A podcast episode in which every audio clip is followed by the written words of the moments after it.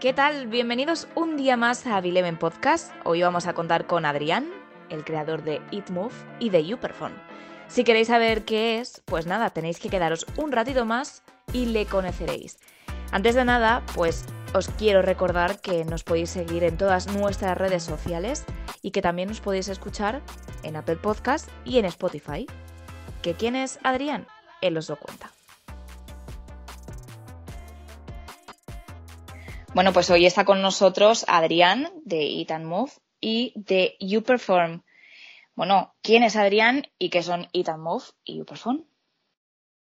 Pues buenas noches, lo primero. Eh, como te contaba hace un momento, realmente Eat and Move y YouPerform, a pesar de que tienen una estrecha relación, son dos cosas muy diferentes.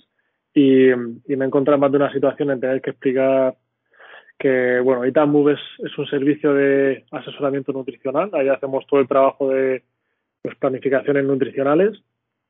Y Uperform realmente es una marca de suplementación deportiva especializada en, en CrossFit, pero es todo el tema de los productos de suplementación deportiva. Itamove es eh, pues, nutrición o como comúnmente la gente conoce, pues dietas lo que veo es que eh, en ambos la raíz es la nutrición, ¿no? Tú eres nutricionista. Sí, sí, sí. Yo soy, bueno, soy nutricionista mm, diplomado, soy de la generación de los diplomados, pero también soy tecnólogo de alimentos. Y, mm, y a raíz de la carrera de tecnología de alimentos, empecé a trabajar en un laboratorio, en un centro de investigación, de ahí me fui a trabajar a un laboratorio a Montreal, que era fabricante de suplementos naturales para la salud, y cuando volví a España, pues el proyecto de YouPerform nace de, esa vinculación que tengo con, la industria alimentaria, como parte también de, mi formación. Muy bien, pues vamos a centrarnos primero, por ejemplo, en Eat and Move y, luego nos centramos en YouPerform y nos cuentas. En Eat and Move, ¿cuáles son las funciones? ¿En qué, qué es lo que te dedicas? Pues mira, yo realmente Eat and Move eh, he sido yo todos estos años. O sea, Itamu empezó hace cinco años a ofrecer servicio eh, de asesoramiento nutricional en, un box de aquí de Murcia, en, el tiro, y es pues hace relativamente poco cuando he empezado a colaborar con, otros profesionales en el sentido de formar un equipo o de tener a más gente que trabaje bajo, bajo el nombre de, de eh, las funciones son todas. al final yo hago de, nutricionista, de gestor, de marketing, hacemos de todo. Lo que, pasa es que los autónomos. Realmente, sí, sí, valemos para todo. Afortunadamente, desde hace poquitos meses, pues bueno, puedo contar con un poco más de, de apoyo en lo que es el trabajo de, de preparar planificaciones nutricionales y material y demás, porque bueno, estoy trabajando con, con el grupo de, de Murcia, del, que, del cual también formo parte y, bueno, pues es un poco un paso hacia adelante en ese sentido. Y mm, decías que, has tenido que contar con más gente, eso es que ha ido, has ido creciendo a lo largo de estos años, ¿no? Sí, por suerte sí. La verdad es que, que el crecimiento, sobre todo en, en, el último año, y todo viene a raíz de, de, una apuesta que en su momento fue bastante arriesgada, pero, pero parece que estamos recogiendo los frutos. Y este último año, bueno, ya hace cosa de dos años, justo antes de la pandemia, decidí especializarme cada vez más en... al final aquí cuando, cuando uno empieza un negocio hace todo. Y yo cuando abrí o cuando empecé a pasar consulta, pues cogía cualquier objetivo, cualquier perfil y todo lo que venía, pues mm, porque, porque al final pues tienes que trabajar, ¿no?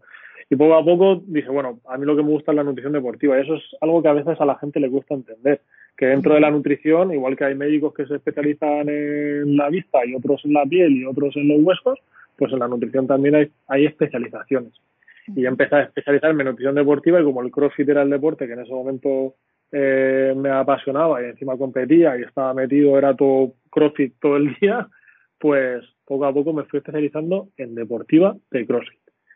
y, y, ya en los últimos dos años prácticamente solo todo CrossFit, aunque también toco algunas cosas más, más de población general o eh, otro tipo de casos particulares, porque al final eso es lo que te mantiene en contacto con la realidad. Pero, pero sí, realmente eh, la especialización en el CrossFit es lo que me ha permitido hacerme un huequillo en, en este mundo y, a día de hoy, pues bueno, tener que contar con, con ayuda para poder dar abasto. Así que estoy contento. Y mm, dentro de esa, mm, de esa especialización, em, ¿hay, ¿hay, mucha gente que esté, que esté especializada en CrossFit, en nutrición de CrossFit? Aquí en España yo, yo creo que sí. Yo creo que, bueno, creo que así a de pronto te puedo decir cinco o seis nombres así que me vengan a, a la mente de, nutricionistas que, que tienen una buena posición en el panorama nacional y seguramente habrá un montón de gente más que yo no conozca o que, que estén trabajando en otras zonas y que, bueno, que, que yo no sea consciente de que están igual que yo no sea consciente de que yo estoy por aquí. Pero vamos, sí, yo creo que, que al final no soy el único que, ha decidido especializarse. Eh, pero sí, sí, estoy seguro. Aparte es que el CrossFit es un deporte que tiene tanto tirón en ese sentido de querer controlar todos los factores y, y todos los elementos implicados en el rendimiento y en, en, la salud, que yo creo que hay mucha gente que está demandando el servicio de nutrición. Y entonces habrá muchos profesionales que hayan decidido, a lo mejor no especializarse al 100%, pero sí en gran parte, seguro. Y, eh, y enfocado así más al CrossFit, eh, ¿a quién llevas? ¿Tanto atletas eh, de, bueno, que se dedican totalmente a ello o de todos los niveles? Sí. Sí, sí, sí. El, en, en realidad yo trabajo con gente de todos los niveles. Lo que pasa es que es verdad que lo que a lo mejor te pone en el candelero te da un poco más de, de, de repercusión son los grandes atletas o los atletas más élite. Pero vamos, trabajo con todo. Al final, si solo viviésemos del atleta élite, que encima, si son muy buenos, son atletas sponsorizados, eh, pues entonces no, no sería un negocio, no, no, no podría vivir de esto. Y es así es la realidad, o sea que ellos son una parte de nuestra de nuestro trabajo, pero el trabajo real es, en la persona a pie, o ya no, ya no solo el, el atleta de que no sea élite o profesional, pero también la gente pues que va, que practica el CrossFit y practica el CrossFit para la salud o porque es su entretenimiento, por lo que sea. Entonces, pues bueno, hay que trabajar con todo el mundo. Aparte, esa es la gente real, eso en la realidad es el usuario de un box normal y corriente. Los atletas son, son cosas, hacen cosas especiales, tienen horarios especiales y tienen otras cosas que, y encima son superhéroes muchas veces, tienen una fisiología un poco particular y hay, hay muchas estrategias que no, no se aplican a la realidad. Yo te voy a contar un secreto, nuestros oyentes son un, unos un poco curiosos y si tú quieres nos puedes contar qué atletas son los que llevas. Sí, si te pasas por mi perfil lo podrás ver fácilmente, o sea que tampoco es un secreto, pero pues tengo la suerte de trabajar con, con los dos atletas más en forma de España, tanto masculino como femenino, Fabi Benito y, y Ollana, que yo creo que un poco son así los que pues, más se pueden hablar en, últimamente, pero desde Dani Martínez, Silvia Setius, eh, Brian Hernández, Dani Camacho, eh, David Mata, Sara Valera, uh aquí de Murcia, pues Loli, Ainhoa, eh, Alina en Master. Pues sí, tengo, tengo ahí, tengo, podría, una, buena bolsa tienes ahí. Un buen equipo. Pero eh, ya te digo que eso al final es, es una parte muy pequeña de realmente con, con el, el grueso del trabajo es, eso, es otro. Y dentro de esa, de esa nutrición especializada en CrossFit, eh, que lleva todo el mundo, ¿es importante seguir una, dieta para realizar este deporte, ya, ya sea tanto a nivel de élite como, como a nivel usuario?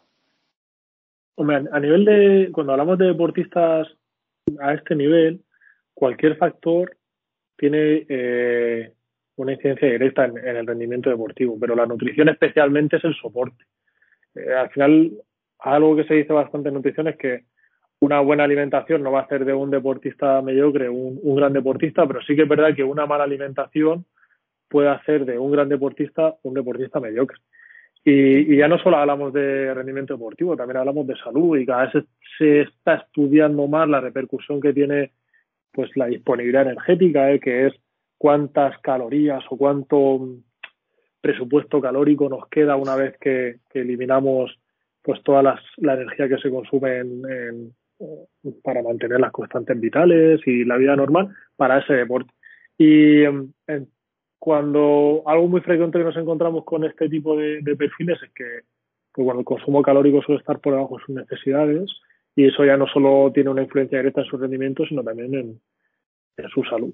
Entonces, cuando hablamos de deportista, la, nutrición es fundamental y ya no solo a nivel calórico, sino también, pues bueno, la calidad de los alimentos y para tanto mejorar el rendimiento antes de, de la actividad como para mejorar la recuperación y las adaptaciones que buscamos después de la actividad, eh, pues la alimentación es, fundamental. Y cuando hablamos de un perfil que utiliza el CrossFit como una actividad física o como no tanto ya como con un objetivo competitivo, pues la alimentación forma parte de uno de los pilares fundamentales de, de la salud.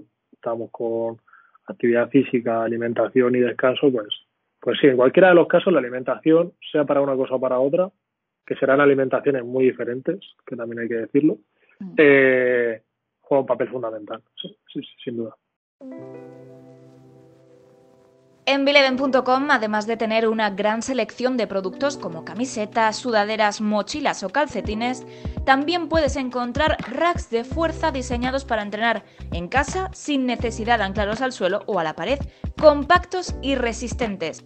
Si aún no has visitado bileven.com, te invito a hacerlo y a que descubras todas las novedades en su web. Eso, te iba a decir, es una parte mm, muy importante o, es un gran porcentaje de el que forma parte la, la dieta, la nutrición de, la vida de, una persona, acompañada pues de deporte, de descanso. Es más importante la dieta en base a los objetivos de una persona. Nosotros los nutricionistas estamos luchando un poco también por, y, bueno, y hay muchos eh, entrenadores o expertos en, el campo de la actividad física, luchamos porque creo que es un error eh, definir como por porcentaje la importancia de una cosa u otra. Al final lo más eh, importante es entender que tanto la alimentación como la actividad física son fundamentales dentro de, de, una vida saludable. Entonces, no es le presto atención a la alimentación y no le presto atención a la actividad física o le presto o como o como tengo una actividad física muy elevada no necesito prestar alimentación eh, prestar atención a la alimentación. Es muy importante prestar la, la debida atención a los dos factores porque los dos en conjunto suponen una sinergia que es la que favorece pues las bases fundamentales de, de la salud. Esto cuando hablamos de la salud.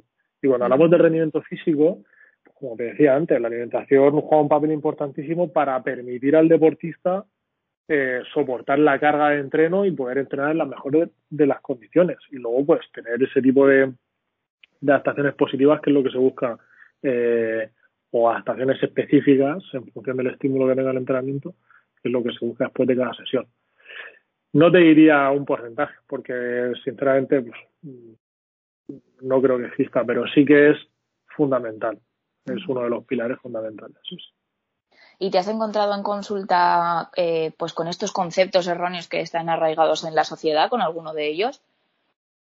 Sí, por supuesto. Al final nosotros, yo creo que gran parte de nuestro trabajo en consulta a día de hoy eh, es desmitificar este tipo de, creencias que al final de tanto repetirse pues se han, como tú bien dices, arraigado en, la cultura y, em, y, es gran parte de, de nuestros esfuerzos van centrados en eso, no simplemente en poner un, menú semanal o unas pautas nutricionales, sino en, pues bueno, intentar luchar contra estos miedos que, que, son infundados completamente y que a veces, pues, bueno, están ahí rondando nuestras cabezas y hacen que tomemos malas decisiones o que tengamos miedo a hacer ciertas cosas como, por ejemplo, pues, cenar carbohidratos o algunas cosas así que son las más típicas que a las que nos podemos enfrentar en consulta es además que, que bueno, que, tengamos estos, estas ideas que, bueno, que llevan entre nosotros mucho tiempo es porque todavía falta eh, enseñanza en nutrición en, o, aprendizaje en nutrición en la sociedad española. Sí, en la sociedad en general, ¿eh? porque esto al final no viene solo de España, viene de tu... navegas por, por Facebook o por Instagram y ves publicaciones que todavía dicen, madre, hay cosas que se están diciendo en todos los idiomas. ¿eh?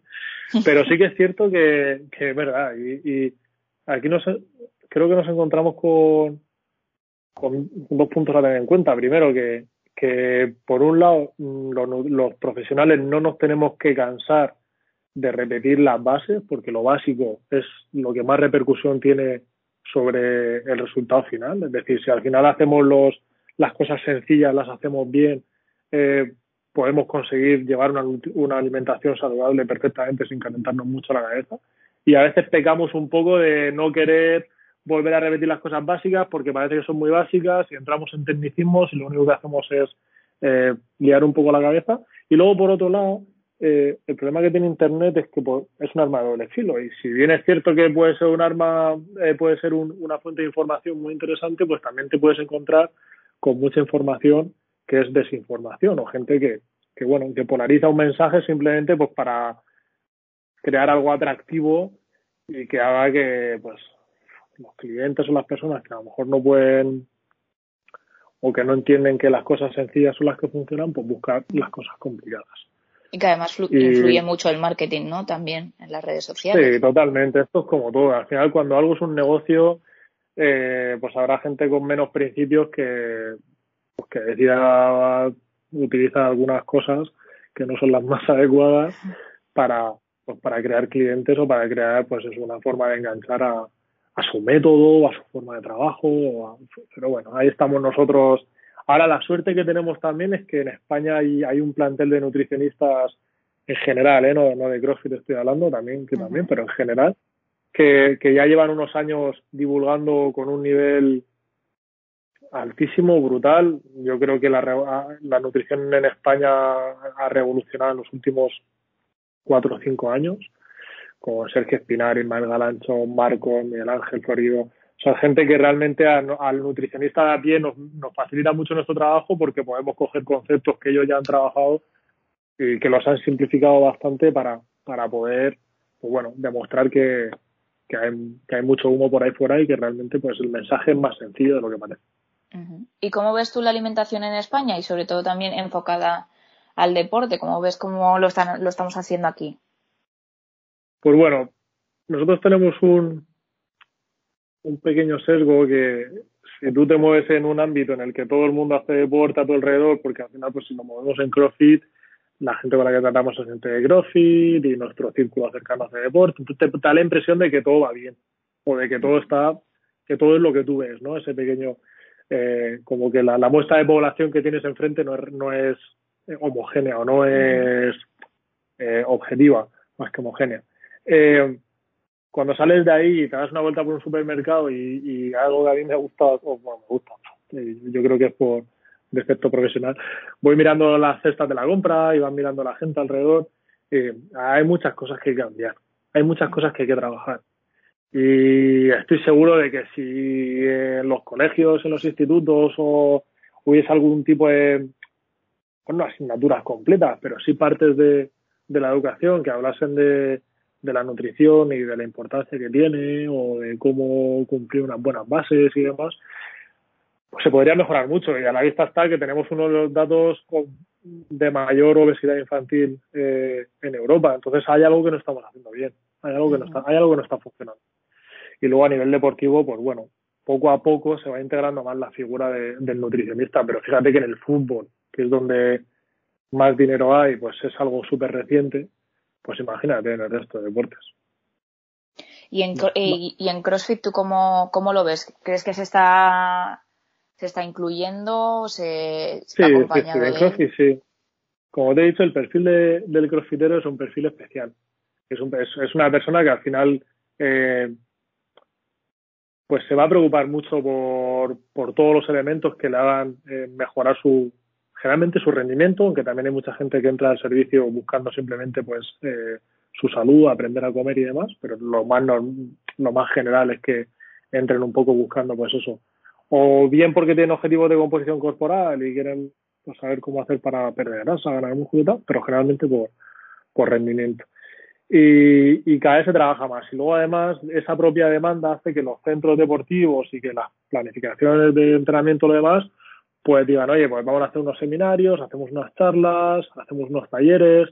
Y yo creo que, que bueno, por lo que estoy viendo en los últimos años, en CrossFit la figura del nutricionista eh, pues está ganando cada vez más importancia. y, tú? ¿Y tú cómo, cómo, suele, cómo sueles trabajar en, en cuanto a la nutrición deportiva en el CrossFit? ¿Te gusta establecer, o sea, en cuántas, por ejemplo, en cuántas comidas eh, te gusta eh, o, enfocas las, las nutriciones de la gente, si tienes, si te gusta acompañarlo con suplementos. aquí hay una de las de las respuestas más, o, bueno, desde el punto de vista de las, de las más frecuentes o que yo suelo dar es, ya el algo que no le gusta a la gente, y es que depende. Eh, ¿Cuántas comidas? Pues depende. Depende de la persona que tengas delante, de sus gustos, de sus horarios, del, presupuesto calórico que tenga, de cómo se organiza el día. Eh, si utilizamos suplementación o no, pues mira, realmente la base de la alimentación tiene que venir pues, de los propios alimentos y luego la suplementación se valora cuando, eh, pues bueno, puede ser una herramienta por conveniencia o porque no se llegan a unas necesidades mínimas o simplemente, pues bueno, porque son perfiles que pueden demandar algún tipo de compuestos que no se pueden conseguir a través de la alimentación, como por ejemplo puede ser la creatina, la betalanina o, o algún elemento así. Entonces, me encantaría poder decirte, yo trabajo así, así, pero es que cada persona es un mundo y como es bueno, mm. eso también me gusta, ¿eh? que me digas, no tengo un, algo establecido y que sepamos que te vas adaptando a los clientes. Es así, al final la, la, nutrición es, alta costura, eh, son, son trajes a medida. Y cada persona, por muy parecida Oye, qué bonito eso. Siempre puede, siempre puede cambiar, siempre puede ser algo que, que lo haga diferente. Y aunque tú veas dos planificaciones que pues las comidas tienen los mismos ingredientes y tienen Sí, pero bueno, a lo mejor hay más cantidad de carbohidratos en este, en este perfil y, más, y menos aquí, y aunque los ingredientes sean eh, arroz, pollo, calabacín y champiñones en los dos platos, pues la propia proporción diferente entre los dos perfiles hace que su, que su planificación sea diferente. Entonces, pues bueno, no, no hay una respuesta universal para eso. Si no, pues nuestro trabajo sería bastante más, más fácil. bueno, pues hablando de suplementación, esto nos lleva a, a ¿no? Otra parte de, ti. Cuéntanos qué es. Esto es un proyecto de vida. hay gente que, pues no sé, que, se compra una casa o que yo pues decidí meterme en, este embolado hace como te he dicho antes, yo me fui a Canadá a trabajar a un laboratorio de, de suplementos naturales para la salud. Estuve trabajando pues en, control de materias primas, desarrollo de productos y, desarrollo también de procesos de fabricación. Y ahí pues aprendí mucho de la industria alimentaria, de este sector. Y cuando volví a España, la verdad es que era una idea que me rondaba un poco en la cabeza, pero tampoco era muy real. Eh, abrí la consulta en el, en, el box del tiro y pues, la propia demanda de los, de los usuarios y yo por buscar algo que realmente se adaptase a lo que ellos necesitaban, no encontraba y tampoco me hacía... Era una época en la que la calidad de la suplementación deportiva no era tan transparente como puede ser ahora. Y eh, pues nada, me lié la manta a la cabeza y, empecé poco a poco. Poco a poco, poco a poco, que, que las primeras mezclas las hacía en la cocina de casa de mis padres, en botes que ellos me daban botes vacíos y yo mezclaba los ingredientes ahí, bueno, sí, eso la verdad es que me hubiese gustado tener fotos de, ese momento porque será para recordar. Y Hombre, si ya, pues, la queremos para nuestras redes sociales, que eso hay que ponerlo. Eso sería, bueno, seguramente mis padres tengan algo por ahí. Y luego de ahí, pues ya empezamos con. Eh, claro, ya eso era, al principio era pues ver, un, a lo mejor, no sé, venían cuatro o cinco personas al mes a decirme, oye, prepárame una mezcla de recuperador o prepárame esto y tal. Y, y luego ya, pues cuando vi que el proyecto yo quería que saliese adelante, eh, pues buscar un, un fabricante en España, que cumpliese unos criterios de calidad y demás, que todas las materias primas fueran las que nosotros queríamos y no las que nos, ellos nos impusieran. El tema del desarrollo de los aromas. Ha sido, ha sido un periplo. La verdad es que ahora mismo yo abrí la web, después de cinco años, abrí la web eh, en 2020, en julio de 2020. O sea que como, como proyecto más serio, realmente llevamos dos años. De la gente que se lanza tras eh, la pandemia, ¿eh? Sí, sí, sí. Nosotros ya ese, año de la pandemia, bueno, nosotros hablo en plural, pero, pero soy yo solo. bueno, tú y eh, todos tus seguidores, que seguro que. Sí, toda, toda la tormenta, sí, sí, la verdad. Sí, es importante. Eh, claro, el aspecto comercial de eso era pues a lo que yo daba abasto, porque mi trabajo era estar en consulta y lo que a mí me daba dinero para pagar el alquiler y los gastos de una persona era estar la, era la consulta de nutrición. Entonces, pues poco a poco, poco a poco, hasta que la pandemia a mí primero me sirvió para desarrollar el servicio online, que ahora ITAMove es, exclusivamente online, y para abrir la página web de Uberphone. O sea que sí, que para mí la pandemia, dentro de todo lo malo que ha habido, pues fue una ventana de oportunidad porque me obligó a, me forzó a, apostar por estos dos proyectos, que a día de hoy pues son mi, mi trabajo. Ya, sacado, ya que has sacado el tema este del online, eh, bueno, imagino que habrá mucha gente reticente todavía a que a no ver al, nutricionista cara a cara y que diga, Uf, me va a hacer una un mal análisis o lo que sea. ¿Tú cómo defiendes esto?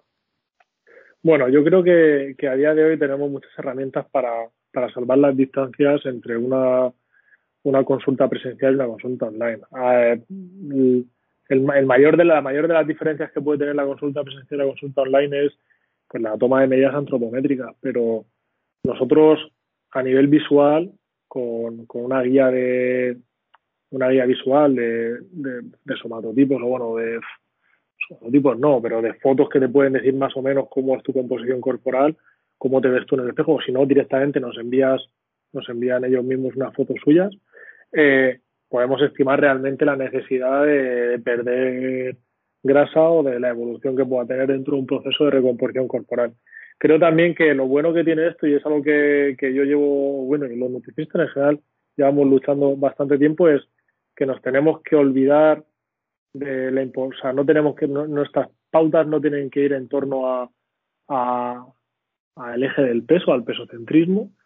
Eh, conseguimos cambiar esa obsesión por el peso, por la, por centrar más la preocupación por la composición corporal, pero también se está volviendo una, se está convirtiendo en una obsesión. Al final la gente, ¿y cuántos pliegues tengo? ¿Y cuánto no sé qué? Y sí que es cierto que, que bueno, que sí, que es algo que hay que tener en cuenta y que hay que, que monitorizar, pero hay otros factores que son mucho más importantes, sobre todo en el deportista. Pues la sensación de energía durante el día, la sensación de recuperación después de la sesión de entrenamiento, cómo te encuentras de vitalidad cuando te levantas, incluso, incluso de la libido. o sea, tenemos un montón de, de mm, interruptores que son mucho más potentes que las herramientas que tenemos en, en consulta, como puede ser la antropometría.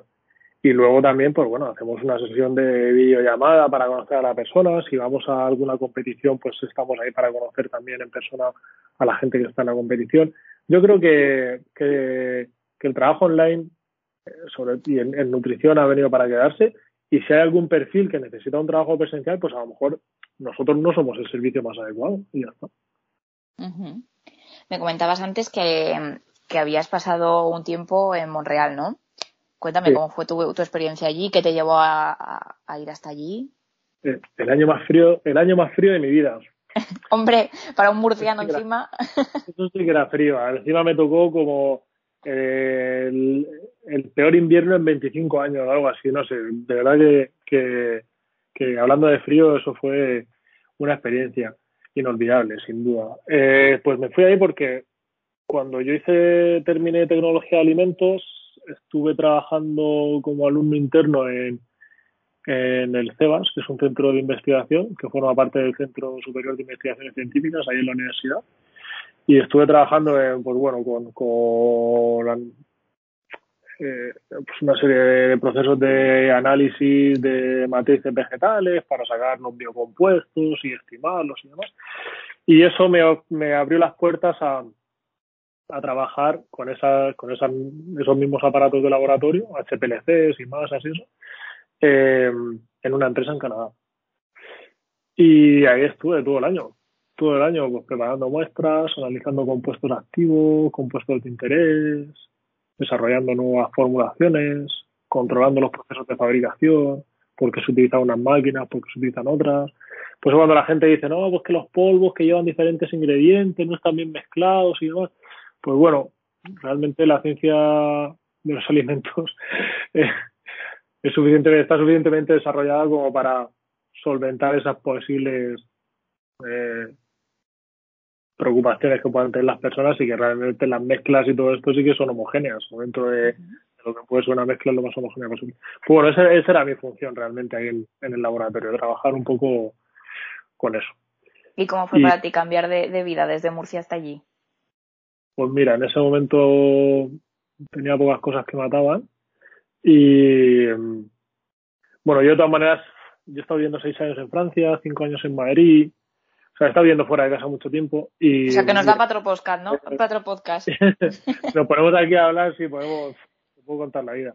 Y encima, como no me gusta enrollarme, pues madre eh, entonces decirme, bueno, pues sí, la verdad es que irme tan lejos nunca me había ido tan lejos y, y a un país tan diferente. Ya no solo por la temperatura, es que la cultura y la gente y todo es, es diferente. La suerte que tenía es que ahí, bueno, también está mi primo haciendo unos, pues se fue seis meses a estudiar inglés, luego coincidí también con una amiga con la que habíamos coincidido en, en Madrid y, y, fue todo bastante fácil. Pero ¿sabes lo que, lo que me hizo fácil cambiar eh, de un sitio a otro? El CrossFit. Y eso es alucinante. Porque yo dos meses antes de irme a Canadá, eh, abrió el, el box aquí de, del tiro. Eh, empecé a hacer CrossFit ahí unos días a la semana, tranquilamente lo compaginaba así con trabajo en gimnasio y tal. Y cuando me decidí que no sé qué me iba, lo primero que busqué cerca de donde iba a vivir fue un box de CrossFit. Y yo salía del trabajo y directamente me iba al box de CrossFit. Y ahí conocí a la gente de ahí, eh, la gente que luego con la que hacía viajes, con la que pasaba las horas libres, los fines de semana, los planes. A mis amigos eran los, la gente del box. Y vamos, yo cuando me fui se lo dije, o me habéis salvado, tío. O sea, realmente este año, este año, claro, encima yo no estaba en Montreal, en la ciudad, yo vivía en un pueblo a... Eso, las extensiones de ahí son vastísimas. Y yo vivía a las afueras, vivía en un pueblo. Y ahí pues ellos, ellos, la gente, la comunidad del CrossFit me, hizo que mi año en Canadá fuera también inolvidable por, en ese sentido. Estuviste poco tiempo antes en, en CrossFit, pero cuando volviste de, Canadá, ¿notaste que hay diferencia en, en cómo, se, cómo se practica el CrossFit de aquí a allí? Sí, en ese momento sí. En ese momento había una diferencia abismal. Sí que es verdad que el CrossFit español en los últimos años se ha desarrollado muchísimo y solo hay que ver el, el nivelazo que tienen los atletas ya no solo en competiciones internacionales, estás a cualquier competición nacional y nuestra época eh, era relativamente fácil clasificarse para una competición RX y ahora es, ahora es, está imposible, está carísimo. Eh, yo cuando me fui a Canadá, pues bueno, ahí el deporte ya nos llevaba varios años de ventaja y el desarrollo de las clases, de los centros, la filosofía, el nivel que había, pues sí había bastante diferencia, había bastante diferencia. Mm. Pues nada, Adrián, con esto nos quedamos. Espero que los oyentes eh, pues aprendan mucho con, contigo, que se quiten esos miedos de, de la nutrición online. Sí, sí, realmente yo lo digo en serio, ¿eh? que, que el tema del seguimiento online es, es completamente viable y encima, pues bueno, hay un montón de herramientas y otra cosa es que, que tengas la suerte o la mala suerte de dar con un buen o un mal profesional pero que eso te puede pasar en la presencial también. Que no tengan miedo a ponerse en manos de un nutricionista online, porque al final los resultados son los mismos. Y para que puedan dar con uno bueno, ¿en dónde te, dónde te pueden encontrar? pues, a ver, yo siempre digo lo mismo, ¿eh? que yo hablo de un nutricionista bueno, pero no hablo de mí en concreto. A lo mejor hay gente que, no está contenta trabajando conmigo y hay gente que sí. Pero bueno, si quieren información en, en nuestro perfil de Instagram tenemos ahí el, vamos abriendo listas, porque es verdad que, trabajamos con un número reducido de, de personas para poder mantener la calidad del servicio y ahora mismo las listas que tenemos están cerradas, pero vamos, toda la información y cuando se abran las listas serán en nuestro perfil. ¿Cuánto tiempo tenemos que esperar? Bueno, no lo sé, espero que poco, espero que poco, pero, pero me agobia, me agobia ese sentido porque es verdad que, que pues hemos crecido bastante en los últimos meses y, y ahora mismo, pues bueno, por, por, por, no, li, por, por no liarla y no perder la cabeza, estamos acotando bastante el volumen de trabajo. Bueno, pues. Más eh, vale poco y bueno que, que mucho y Totalmente, totalmente. Dejaremos eh, tus, tus contactos aquí en la cajita de, del podcast y esperamos que tengas muchas visitas. Genial, genial. Nada, un placer tiempo, la verdad es que al final no sé si realmente he contado mucho lo que queréis saber, pero, pero ha sido, ha sido entretenido. Hombre, yo por mí hacía un volumen 2 de este podcast, porque la verdad es que, que hay mucho interesante. Sí, sí, sí, cuando quieras ya lo único que te diría es, oye, mira, márcame tú las preguntas porque si no yo me enrollo y te empiezo a contar aquí y se nos va todo. Pues lo dicho, muchas gracias por estar con nosotros y esperamos desvirtualizarte pronto. Muchas gracias Alejandra y Joaquín por contar conmigo y un saludo a toda la comunidad del CrossFit. Que esto, esto está siendo una locura y esto va para adelante. La gente decía que éramos una moda, el CrossFit era una moda y, yo creo ya que estamos viendo que no, que esto viene para quedarse. Gracias por escucharnos un día más en Bileven Project. Sabéis que podéis escucharnos en Apple Podcast y en Spotify. Y no te olvides de añadirnos a tu biblioteca.